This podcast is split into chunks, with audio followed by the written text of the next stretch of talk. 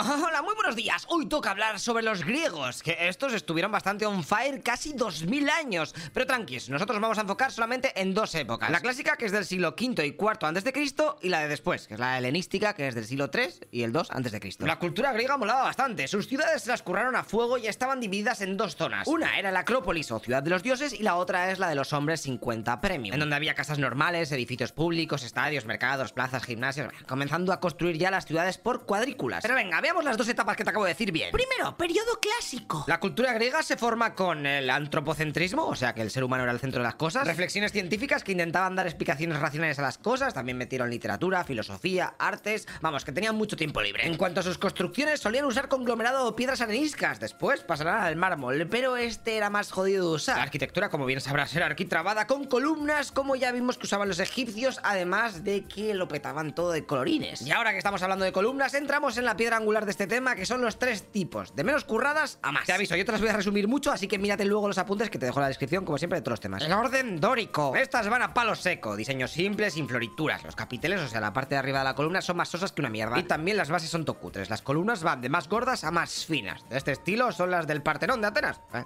pues ya sabes cuáles son. El orden jónico. Estas ya se las curan un poquito más. Le ponen basa, o sea, la zona de abajo. Luego, lo más especial que tienen es que en el capitel ponen espirales torrechulonas. Y te comento que se comenzaron a usar este tipo de columnas en los asentamientos que tenían los griegos por la actual Turquía. Ah, y que estas columnas son casi igual de gordas en la base que arriba. Y más altas que las dóricas. Poco a poco van subiendo ahí de calidad y para arriba. El orden corintio. Estas vinieron con el último parche y son muy parecidas a las jónicas, pero en su versión final boss. Y es que aquí se flipan con los capiteles poniendo hojas de acanto, que es una planta mediterránea. Y después, si nos fijamos en su base, veremos que tiene tres molduras. Genial, pues todos estos tipos de columnas las iban poniendo sobre todo en los templos, también llamados partenons. Y es que les ponían cosas tan chulis porque querían que estos edificios fueran un símbolo de la armonía entre el cielo y la tierra. Y luego ya dentro del templo, pues metían la estatua del dios en cuestión y ya está arreglado. Eso sí, todas las ceremonias las hacían en el exterior. O sea que todo el curro para poner una estatua ahí que esté sola.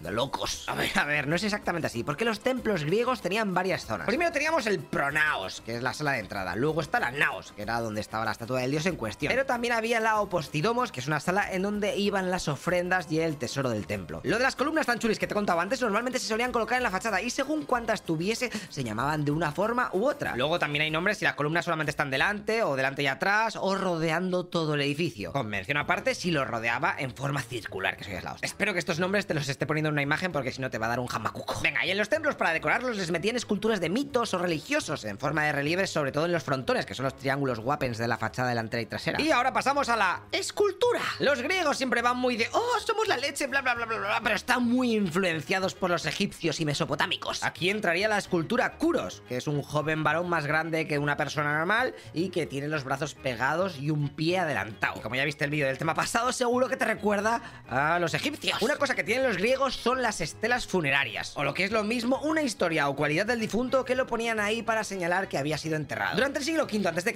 el arte griego es trending topic, está por todos los lados y se populariza el mármol, además de las esculturas de vaciado en bronce que se hacían gracias al método de la cera perdida. O sea, haces un molde, metes el bronce líquido ahí y a esperar. De este tipo de estatuas tenemos muy pocas ya que la mayoría se destruyeron. Es que el bronce a lo largo de la historia ha sido muy útil y al final era o tener una estatua ahí muerta de ascoto guapa o hacerte una campana o un cañón.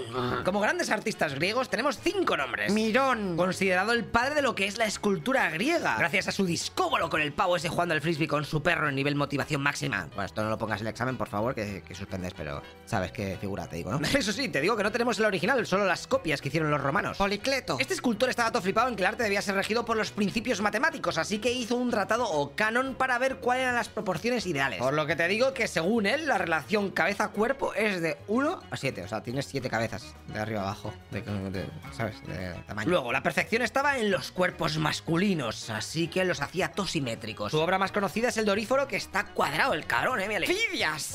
Este estaba más motivado incluso que el anterior con el tema este de las proporciones. Y su obra más pro es el archiconocido como Partenón, dedicado a la diosa Atenea. Que este, el de Atenas, te lo contaré más en profundidad en el siguiente vídeo. Luego, después de estos pasa el tiempo, y cuando se acaba el siglo V antes de Cristo, Atenas cae derrotada ante la gran Esparta en las guerras del Peloponeso. Así que todo entra en una gran crisis, por lo que el arte abandona eso de la belleza serana e ideales cívicos, dando paso a emociones, sentimientos y sufrimiento psicológico. Aquí tendríamos algunas obras de Praxíteles y Escopas, con gran fuerza expresiva y peña todo atormentado, estaba en la mierda. Venga, ahí pasamos al siguiente periodo. Periodo helenístico. Que va desde la muerte de Alejandro Magno hasta finales del siglo II antes de Cristo, que es cuando ya Roma los conquista. Durante esta etapa los griegos están haciendo spam por todos los lados y sus valores y conceptos artísticos se expanden por el Mediterráneo oriental, creando una cultura común con Peña Tolejana, el conocido como Koiné. Y es que Egipto, Mesopotamia, Siria y la mismísima Roma habían caído al embrujo de la cultura griega, apareciendo los primeros mecenas y coleccionistas privados. Madre mía, el arte está partiendo el bacalao. ¡Arquitectura! En esta etapa se usa prácticamente lo mismo que antes, pero ahora lo que importa es impresionar y mostrar lo poderosos que son los nuevos reyes, usando sobre todo el orden corintio con pequeñas variaciones en donde se meten nuevas decoraciones. ¡Escultura!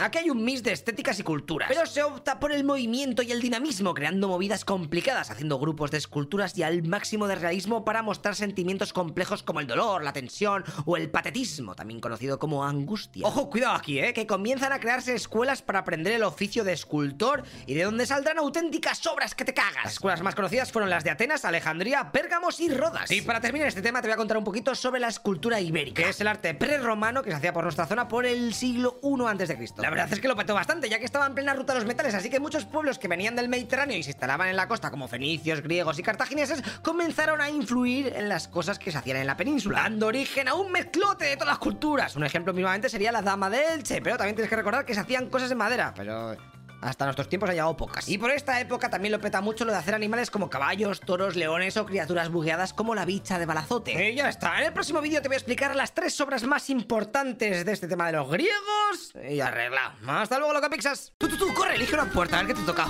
¡Qué emoción! ¿Estás contento? ¿No? Bueno, pues mírate alguno de los vídeos.